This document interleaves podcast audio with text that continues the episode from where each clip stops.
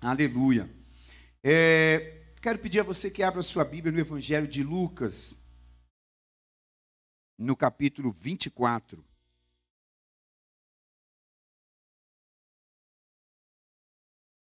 Evangelho de Lucas, Lucas é o terceiro livro do Novo Testamento.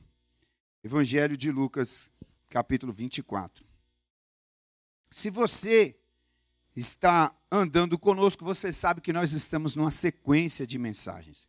E essa é a décima primeira mensagem da sequência.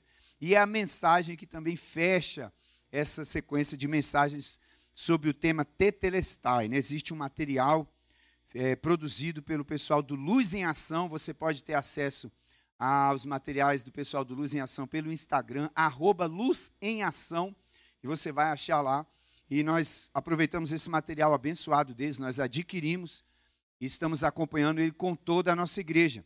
E hoje nós fechamos essa sequência de mensagens com o tema Vida Eterna, é o capítulo 11, né?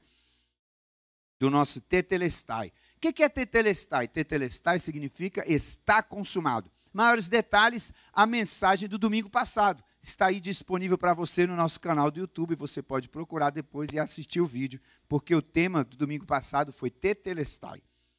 Vamos ler então Lucas capítulo 24, a partir do verso 13. Quem encontrou, diga glória a Deus.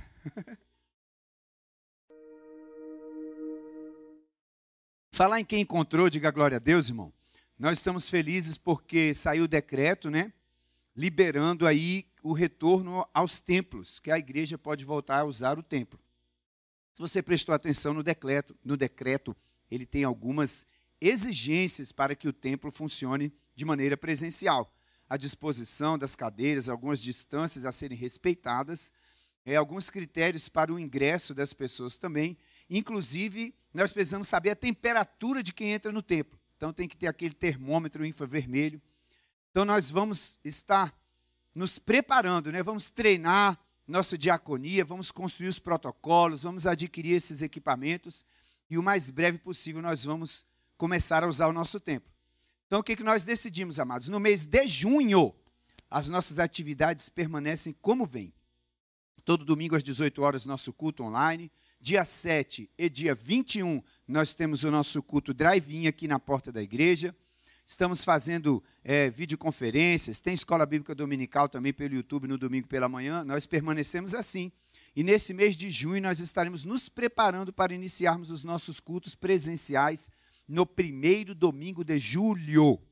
No primeiro domingo de julho. Estaremos de olho também na curva da epidemia aqui em Sobradinho. Né? As, últimas, as últimas duas semanas essa curva está ascendente. Então nós estaremos de olho nela. Esperamos que em junho ela comece a cair e a gente pode voltar tranquilamente aqui ao nosso templo. Então, para acalmar seu coração, nós vamos seguir o decreto, estamos glorificando ao Senhor por isso, mas só iniciaremos nossos cultos presenciais a partir do primeiro domingo de julho, se essa curva começar a cair. Amém? Diga amém aí. Ela vai cair em nome de Jesus. Lucas 24, verso 13. Uma passagem muito conhecida. Os discípulos no caminho de Emaús.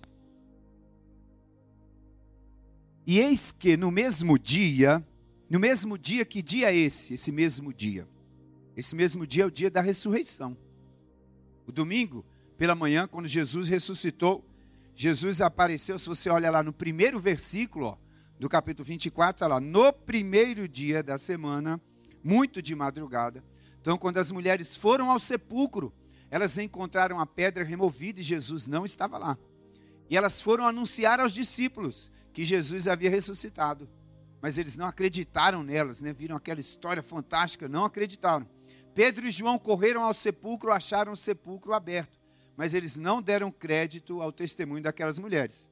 Então, naquele mesmo dia, iam dois deles, dois discípulos de Jesus, para uma aldeia que distava de Jerusalém 60 estádios, cujo nome era Emaús Iam falando entre si de tudo aquilo que havia sucedido. E aconteceu que, indo eles falando entre si e fazendo perguntas um ao outro, o mesmo Jesus se aproximou e ia com eles. Mas os olhos deles estavam como que fechados para que não o conhecessem. E ele lhes disse: Que palavras são essas que caminhando trocais entre vós?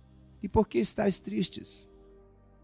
E respondendo um cujo nome era Cleopas, disse-lhe: És tu só peregrino em Jerusalém que não sabes as coisas que nela têm sucedido nesses dias? E ele lhes perguntou: Quais? E eles lhe disseram: As que dizem respeito a Jesus, o Nazareno, que foi um profeta poderoso em obras e palavras diante de Deus e de todo o povo. E como os principais dos sacerdotes e os nossos príncipes entregaram a condenação de morte e o crucificaram. E nós esperávamos que fosse ele que remisse a Israel. Mas agora, com tudo isso, é já hoje o terceiro dia desde que essas coisas aconteceram. É verdade que também algumas mulheres dentre nós nos maravilharam, as quais de madrugada foram ao sepulcro e, não achando o seu corpo, voltaram dizendo que também tinham visto uma visão de anjos que dizem que ele vive. E alguns dos que estavam conosco foram ao sepulcro e acharam ser assim como as mulheres haviam dito, porém não ouviram. E ele lhes disse: Honécios, e tardos de coração para crer tudo o que os profetas disseram. Porventura não convinha que o Cristo padecesse essas coisas e entrasse na sua glória? E começando por Moisés e por todos os profetas, explicava-lhes o que dele se achava em todas as Escrituras. E eles o constrangeram, dizendo: Fica conosco, porque já é tarde. Perdão, eu pulei um versículo. 28. E chegaram à aldeia para onde iam. E ele fez como quem ia mais para longe. E eles o constrangeram, dizendo: Fica conosco, porque já é tarde, e já declinou o dia. E entrou para ficar com eles. E aconteceu que, estando com eles à mesa, tomando o pão, o abençoou e partiu-o e lhes deu. E abriram-se-lhe então os olhos e o conheceram, e ele desapareceu-lhes. E disseram um ao outro: Porventura não ardia em nós o nosso coração quando pelo caminho nos falava e quando nos abria as Escrituras? E na mesma hora, levantando-se, voltaram para Jerusalém. E acharam congregados os onze e os que estavam com eles, os quais diziam: Ressuscitou verdadeiramente o Senhor e já apareceu a Simão. E eles lhes contaram o que lhes acontecera no caminho e como deles foi conhecido no partir do pão. Vamos ter uma palavra de oração? Obrigado, Senhor. Obrigado porque o Senhor não desiste de nós. Obrigado porque mesmo quando o nosso coração é, é duro e incrédulo, mesmo quando nós nos afastamos da tua vontade e do teu querer, o Senhor não nos abandona à nossa própria sorte. Obrigado porque o Senhor insiste em nos amar. Obrigado porque o Senhor vai à nossa procura. Obrigado porque o Senhor é esse pastor que deixa as 99 no aprisco para ir em busca daquela perdida. Obrigado por nos resgatar, Senhor. Obrigado porque nós podemos confiar em Ti, Senhor, e no Teu amor. Obrigado porque a nossa força e a nossa segurança não está na nossa força de vontade, na nossa capacidade, mas está sim no teu amor, na tua graça, no teu perdão. Mais uma vez nessa noite, Senhor, nós te pedimos que o Senhor nos revele a tua palavra, que o Senhor nos revele a tua vontade, aquilo que está no teu coração, que a tua palavra nos transforme, nos console e molde as nossas vidas. Nós te pedimos em nome de Jesus. Amém. Amém. Então Jesus ressuscitou. Jesus apareceu àquelas mulheres. Elas anunciaram aos discípulos, mas eles duvidaram, eles não creram. Eles estavam confusos, os discípulos. Eles não compreendiam porque Jesus permitiu que o crucificassem. E dois daqueles discípulos, então, resolveram ir embora contrariando as próprias ordens de Jesus antes de sua morte. Jesus tinha dito aos discípulos que ficassem em Jerusalém, que aguardassem. Mas eles foram embora, deixaram os outros discípulos lá, deixaram Jerusalém. e foram a caminho dessa aldeia chamada Emaús. Se decepcionaram porque eles tinham expectativas próprias acerca de Jesus. E quando Jesus não correspondeu às expectativas deles, eles se decepcionaram e se afastaram. Ora, é uma questão de perspectiva, né? Alguém já contou a história da, dos cegos que foram colocados para ver como era um elefante. E aí um dos cegos foi apalpar a tromba do elefante. E aí perguntaram para aquele cego: "Como é o elefante?" Ele falou: ah, "Ele é semelhante a uma cobra." É aquele que foi apalpar as pernas do elefante, "O elefante parece uma coluna forte." Aquele que apalpou aquela barrigona do elefante, "O elefante se parece com uma parede áspera." Quem pegou na orelha falou: ele parece um abanador, porque cada um daqueles homens estava tendo apenas um ponto de vista acerca do elefante. Então, dependendo da nossa posição, nós não conseguimos enxergar o todo. Dependendo da nossa posição, nós enxergamos apenas um ponto de vista. E quando somos muito radicais, quando somos muito apegados, nós defendemos com veemência aquele nosso ponto de vista como se ele fosse o único. E muitas vezes não consideramos a hipótese de estarmos enganados. Sinceramente enganados. Quem pode condenar aquele que disse que o elefante parecia uma cobra? Ele só estava vendo a tromba. Muitas vezes nós só estamos vendo parte dos acontecimentos. Nós só estamos vendo parte da história. Se você olhar assim, para esses meus dois dedos alinhados, você pode achar que apenas um dedo, não, está apenas um dedo ali. Mas se você mudar a sua perspectiva e olhar daqui, você vai conseguir enxergar que são dois. Muitas vezes na nossa vida, nós precisamos sair da posição em que estamos, em que muitas vezes estamos defendendo com tanta veemência, para enxergarmos as coisas como elas realmente são. Aqueles discípulos enxergavam Jesus apenas da posição da expectativa deles. Eles queriam que Jesus fosse aquele Messias todo-poderoso que ia libertar Israel do Império Romano, que ia estabelecer de novo o reino de Davi sobre a terra. E eles não conseguiram aceitar, compreender um Messias que entregou a sua própria vida, que se deixou morrer na cruz do Calvário. Eles esperavam que Jesus fosse diferente. Mas eu preciso dizer para você: Jesus não veio ao mundo para satisfazer as minhas expectativas. Jesus não veio ao mundo para satisfazer as suas expectativas, ele veio ao mundo para cumprir um propósito divino. Ele veio ao mundo para colocar em prática o plano do Pai, para fazer a vontade do Pai. Jesus disse acerca dele mesmo que o filho não faz nada que não vê primeiro o Pai fazer. Ele disse que as palavras dele não eram palavras dele, mas eram palavras do Pai. Então Jesus, quando encontrou aqueles dois discípulos, a Bíblia diz no versículo 27 que nós lemos, que começando por Moisés e pelos profetas, Jesus começou a explicar o que as Escrituras falavam acerca dele. Talvez você tenha uma expectativa acerca de Jesus. Talvez você tenha formulado na sua cabeça alguma coisa que Jesus deveria ser, mas eu gostaria de perguntar a você se você alguma vez examinou as Escrituras para ver o que elas dizem acerca de Jesus. Muitas pessoas vivem debaixo da expectativa alheia acerca de Jesus, o que alguém falou acerca de Jesus, o que alguém disse, mas poucas são as pessoas que vão às Escrituras para ver o que elas dizem acerca de Jesus. E elas têm expectativas erradas. Jesus começa a explicar para aqueles discípulos o propósito da vinda dele ao mundo. Jesus começa a dizer sobre o que a Bíblia trata. E é isso que nós estamos falando nessas últimas 11 mensagens. Qual é a mensagem central da Bíblia? Qual é a mensagem central da Escritura? É disso que a Bíblia trata. Jesus é o assunto central das Escrituras. Por quê? A Bíblia fala da história da redenção. A Bíblia fala da história da salvação e não há salvação, não há redenção sem Jesus Cristo. A Bíblia começa dizendo que tudo foi criado por Deus. Que no princípio Deus criou os céus e a terra.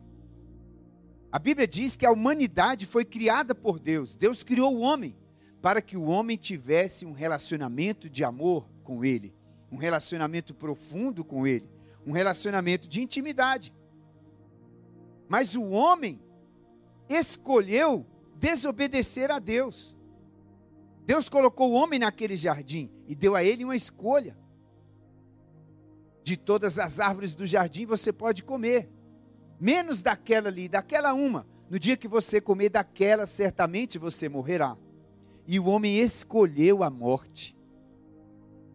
Deus havia avisado: não coma ou você morrerá. O homem desconfiou de Deus, desobedecendo-o, e comeu da árvore que não podia. A humanidade em Adão pecou contra Deus, traiu o Criador, se afastou dele.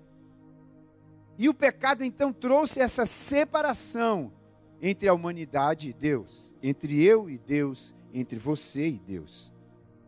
E nós estávamos condenados a ficarmos longe. Mas Deus, com seu muito amor, com que nos amou, não queria que nós ficássemos separados dele. E ele providenciou um caminho para que nós pudéssemos voltar para ele. Ele providenciou um libertador. O libertador que poderia restaurar esse relacionamento quebrado. Lá no jardim, Deus já prometeu esse libertador. Ele falou que da semente da mulher ia levantar aquele que esmagaria a cabeça da serpente. Você e eu como somos descendentes de Adão, você e eu estávamos em Adão, a humanidade estava em Adão, por causa disso nós nascemos debaixo do pecado. Eu nasci pecador, você nasceu pecador. Todo homem depois de Adão nasceu carregando a marca desse pecado. A Bíblia vem nos contando isso. A história de toda a Bíblia vem falando de como Deus preparou as coisas para nos salvar de como Deus preparou tudo na história para que nós pudéssemos encontrar esse libertador. Todo mundo conhece a história da arca de Noé, e todo mundo acha bonito os bichinhos da arca de Noé, mas a história da arca de Noé não é sobre os bichinhos. A história da arca de Noé é para dizer para nós que só existe um caminho para a salvação. Quem quisesse ser salvo do dilúvio precisava estar dentro daquela arca. Assim como quem quiser ser salvo do pecado precisa de Jesus. Não havia outro caminho para escapar do dilúvio a não ser estar dentro da arca. E não há outro caminho para a salvação senão em Jesus de Nazaré. Ele declarou acerca de si mesmo: Eu sou o caminho, a verdade e a vida. Ninguém vem ao Pai a não ser por mim. Quando você olha o livro de, do Gênesis, o livro do Gênesis não é sobre a criação. Você vai ver alguma coisa sobre a criação nos cinco primeiros capítulos, no máximo ali, do Gênesis. Do capítulo 12 em diante, Gênesis tem 50 capítulos, ele vai falar de Abraão e dos seus descendentes. Então, o livro do Gênesis não é para esclarecer como as coisas foram criadas. O livro do Gênesis não está lá para falar para nós sobre os dinossauros, de onde eles vieram, dos homens das cavernas. Não! A Bíblia tem um assunto central e o assunto central é Jesus. Em Abraão, nós descobrimos que o libertador seria um descendente de Abraão. Deus separa Abraão para dele levantar um povo e faz uma promessa: em ti serão benditas todas as famílias da terra. Todas as famílias da terra seriam abençoadas em Abraão, porque da sua descendência viria o libertador. O Velho Testamento fala muito sobre o cordeiro. E o cordeiro nos fala sobre Jesus. João Batista olhou para Jesus e falou: Eis o cordeiro de Deus que tira o pecado do mundo. Quando Adão e Eva pecaram, eles viram que estavam nus, quiseram fazer para si roupas de folhas de figueira, mas aquelas folhas não poderiam cobri-los, elas logo murchariam, secariam. A Bíblia fala que Deus fez roupas para eles de peles de animal para você fazer a roupa da pele de um animal, você precisa matá-lo. Naquele dia no jardim, Deus matou um animal inocente. Aquele animal não tinha pecado contra Deus. Aquele animal não tinha desobedecido a Deus, mas para cobrir o pecado do homem, para cobrir a vergonha do homem, um inocente foi morto naquele jardim, apontando para o libertador. Cobrir aquele que viria para cobrir o nosso pecado. Nós vimos a história de Abraão com seu único filho Isaque. Quando Abraão foi para sacrificar o seu filho, e Deus bradou do céu: Abraão, não faça isso. E Abraão olhou e viu um carneiro preso pelos chifres que substituiu Isaac naquele altar. O cordeiro aponta para aquele que iria nos substituir na morte, aquele que iria morrer no nosso lugar. Na Páscoa, quando os descendentes de Abraão ficam cativos no Egito, quando eles são libertos ali do Egito, a última das grandes pragas que Deus mandou sobre a terra do Egito foi a morte dos primogênitos. E ali nós vimos aquele cordeiro ser sacrificado no lugar de cada um dos primogênitos. A Páscoa aponta para a libertação da escravidão, do pecado e da morte. Assim como aquele, aqueles cordeirinhos foram mortos ali na Páscoa, na primeira Páscoa no Egito. Um dia nosso libertador morreria na cruz do Calvário, para que nós também fôssemos livres das cadeias do pecado e da morte.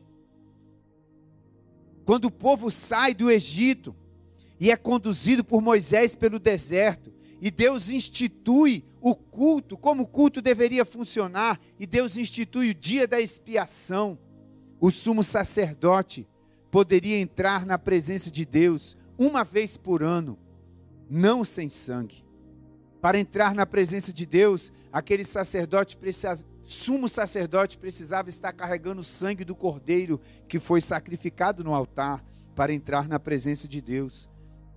E aquele cordeiro apontava para que o dia que Jesus morreu naquela cruz, o véu do templo foi rasgado de alto a baixo, dizendo que o acesso a Deus estava aberto para você, estava aberto para mim.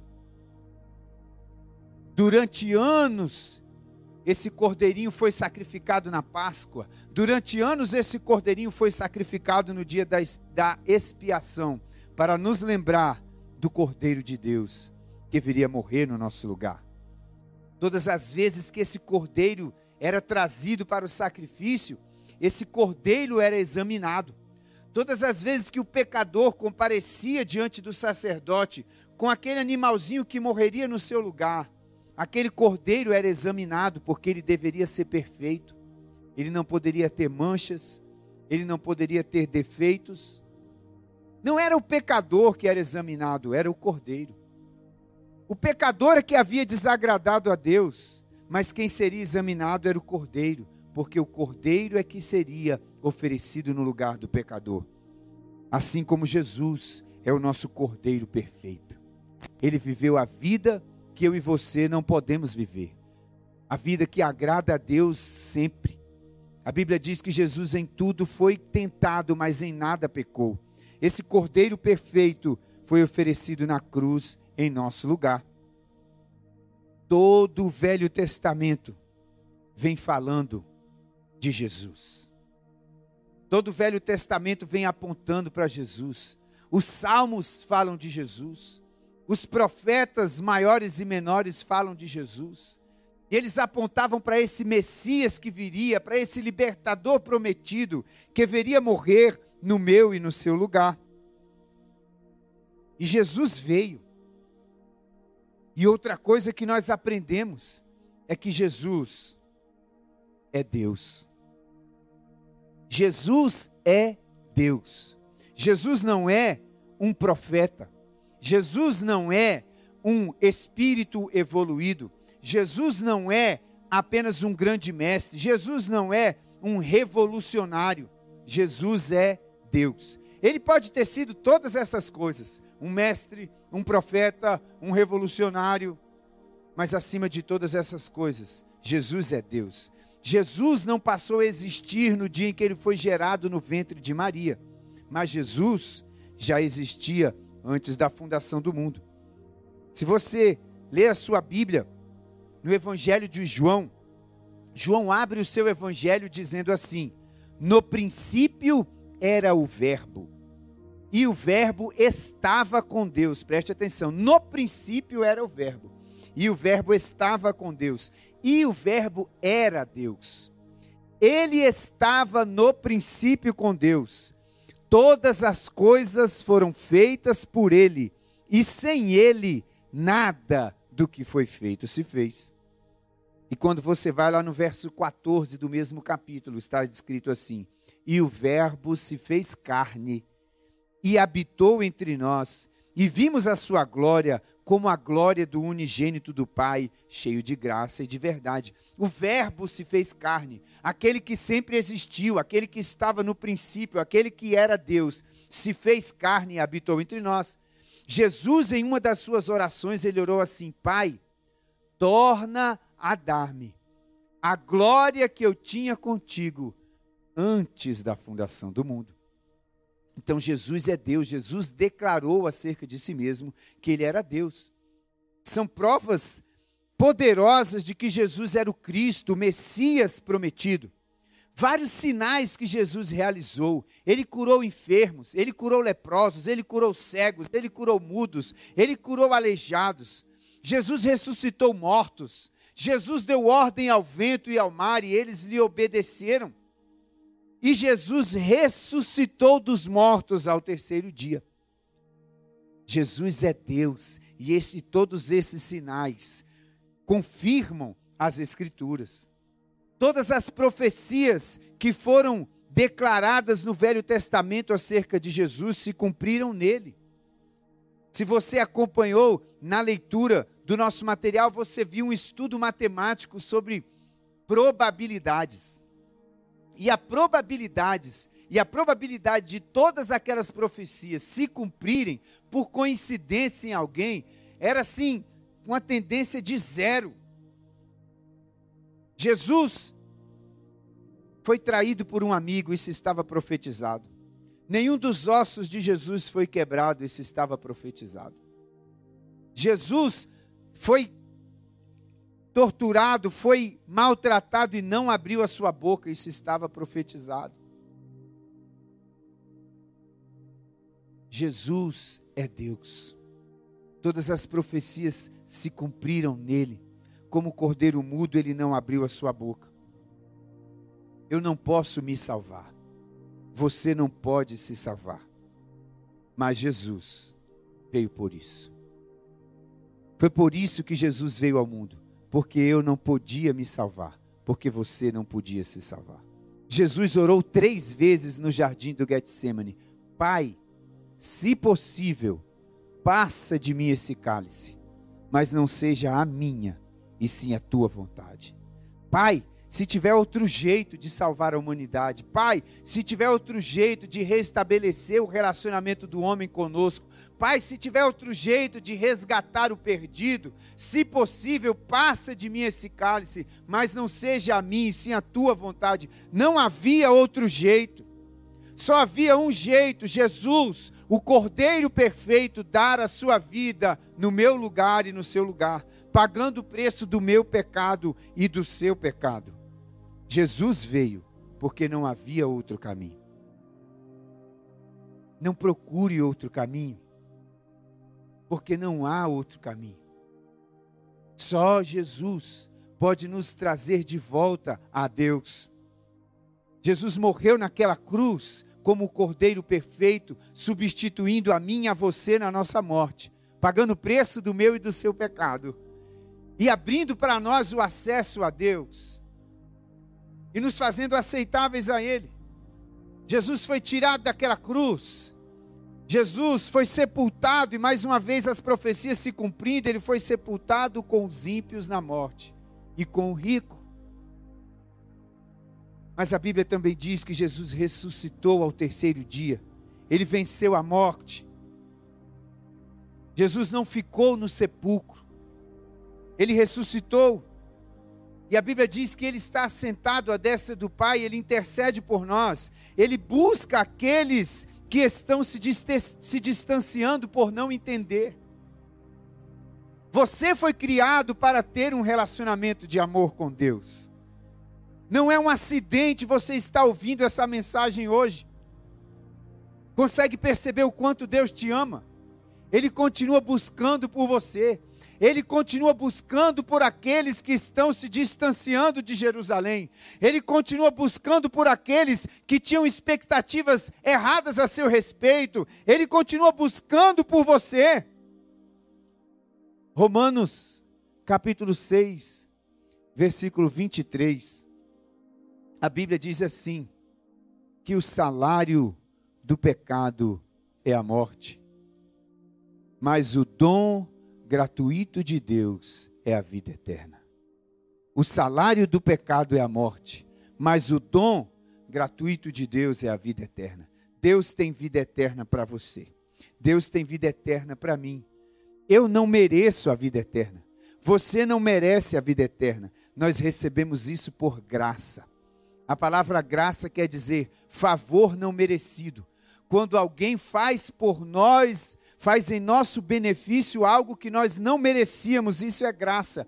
Deus manifesta a sua graça para conosco quando ele nos dá aquilo que não merecemos, a vida eterna. Pelos méritos de Cristo, não pelos nossos, nós recebemos a vida eterna em Deus. Efésios capítulo 2, versículo 8 e 9. A Bíblia diz que nós somos salvos pela graça pela graça de Deus nós somos salvos. Nós não somos salvos por nossos méritos. Não é algo que nós fizemos para ser salvos. Nós somos salvos pelo que Cristo fez. Nós somos salvos pela obra da cruz. Ele morreu no meu lugar. Ele morreu no seu lugar, ele ressuscitou dentre os mortos e ele nos garante a vida eterna. Pela graça nós somos salvos mediante a fé. E o que é a fé? A fé é crer no que Deus prometeu. A fé é crer na palavra de Deus. A fé é crer que o Messias prometido foi enviado por Deus ao mundo, andou por essa terra entre nós, padeceu as dores que nós padecemos, morreu naquela cruz no nosso lugar, ressuscitou ao terceiro dia. Pela graça sois salvos, mediante a fé na Escritura mediante a fé no que a Bíblia diz. Jesus é o sacrifício final pelos pecados de toda a humanidade, pelos meus pecados, pelos seus pecados. A obra que ele fez é completa. Nós não precisamos completar a obra da cruz. Eu estou salvo pelo que Cristo fez. Você está salvo pelo que Cristo fez. Basta crer. Assim como Jesus foi em busca desses dois discípulos no caminho de Emaús, ele está em busca de você. Ele está te procurando. Ele está te enviando mensagens. Ele está aparecendo para você. Hoje, no meio dessa mensagem, Jesus está aparecendo para você. E talvez ele já tenha aparecido tantas outras vezes para você no seu caminho. Mas como esses dois discípulos, eu e você muitas vezes estamos cegos com os nossos olhos meio que fechados e não reconhecemos o Mestre ao nosso lado, nos chamando para voltar. Ele está em busca de você. Quando você crê, você recebe a vida eterna que não merece. É um presente. E tudo que você precisa fazer é aceitar. Talvez você, como aqueles discípulos, tenha tomado a estrada errada Talvez você esteja na contramão do mestre. O mestre falou para você estar em Jerusalém e você está indo embora para Emaús, se afastando da comunhão dos outros discípulos, se afastando do seu chamado, se afastando da missão para a qual ele te resgatou e se afastando da vontade do Senhor, como estavam aqueles dois discípulos a caminho de Emaús. Mas hoje, Jesus te chama para voltar. Hoje, Jesus, mais uma vez, abre as Escrituras para mim, abre as Escrituras para você e nos convida de volta para Jerusalém. O que você vai fazer? Qual decisão você vai tomar? Eu e você vamos continuar insistindo na nossa expectativa e na nossa perspectiva tão curta acerca de tudo que Deus fez ou nós vamos deixar que o nosso coração se quebrante, ou nós vamos deixar que todo o nosso ser perceba que o nosso coração está queimando, porque Ele está falando conosco e vamos tomar o caminho de volta para Emaús. Eu quero convidar você, tome o caminho de volta para Jesus. Volte-se para Ele, aceite o que Ele fez por você na cruz, pela fé, e receba o perdão dos seus pecados, e receba a vida eterna. Seja um discípulo fiel a Jesus de Nazaré. Vamos orar juntos? Quero convidar você a orar comigo.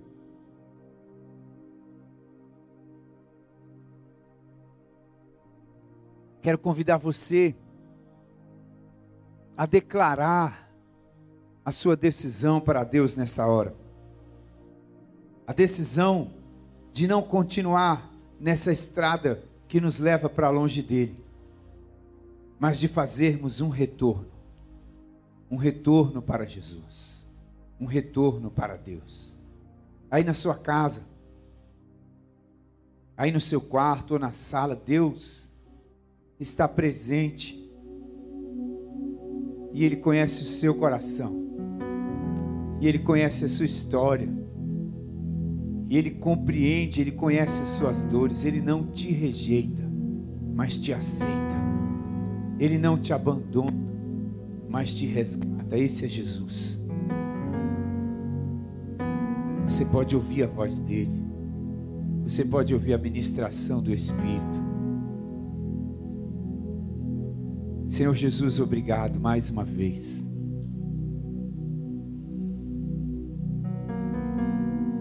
Obrigado por nos buscar. Obrigado por deixar a sua glória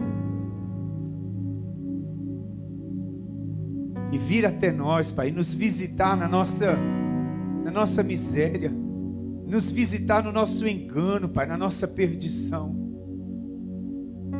O Senhor veio em busca de nós, em busca da ovelha perdida. Obrigado, Senhor, por não abrir mão de nós, por não abrir mão do pecador. Obrigado, Senhor, pelo preço da cruz. Obrigado pela obra da cruz. Obrigado pela tua fidelidade, Senhor, por cumprir todas as tuas promessas em Jesus. Nós queremos te pedir, Senhor, nesta hora, abre os olhos do nosso entendimento, Senhor. Pai, se de alguma maneira nós estamos teimosos em uma posição, se de alguma maneira, Pai, o nosso coração se encontra frustrado, magoado, ferido, por causa de expectativas que nós geramos, expectativas erradas acerca de quem tu és, acerca da obra que o Senhor veio realizar. Nós clamamos, Senhor, não nos deixe enganados, não nos deixe iludidos, mas abre os olhos do nosso coração, do nosso entendimento, quebranta-nos, Senhor, e nos traz de volta, traz de volta esse teu filho.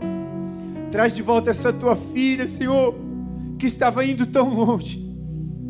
Ah, Espírito Santo, traz de volta, Pai, aqueles que, que se estão distanciando da comunhão, aqueles que se estão distanciando do chamado, da missão que o Senhor nos entregou. Mas resgata, Pai, resgata hoje os teus discípulos, resgata hoje os teus pequeninos, Pai. Nós nos voltamos para Ti e cremos que a obra do Calvário é suficiente para pagar o preço do nosso pecado. Obrigado por nos oferecer a vida eterna, pela certeza da salvação, não por nós, mas pelo que Jesus fez na cruz do Calvário. Obrigado, Senhor. Nós oramos agradecidos em nome de Jesus. Amém. Amém. Se você hoje está tomando a decisão de voltar. Se você hoje está sentindo o seu coração queimar, como aqueles discípulos sentiam no coração, a caminho de Emaús, e você toma a decisão de voltar para Cristo. Na descrição desse vídeo também estão os contatos dos pastores da igreja. Você pode entrar em contato com qualquer um de nós Nós vamos orar por você e vamos ajudar nas dúvidas que você tiver. Essa é a missão da igreja. Somos discípulos que ajudam uns aos outros a seguir a Jesus de Nazaré. E nós queremos ser companheiros de caminhada com você. Então você pode entrar em contato conosco e nós vamos junto com você pegar esse caminho de volta para Jesus e cumprir a missão que Ele tem para cada um de nós. Amém?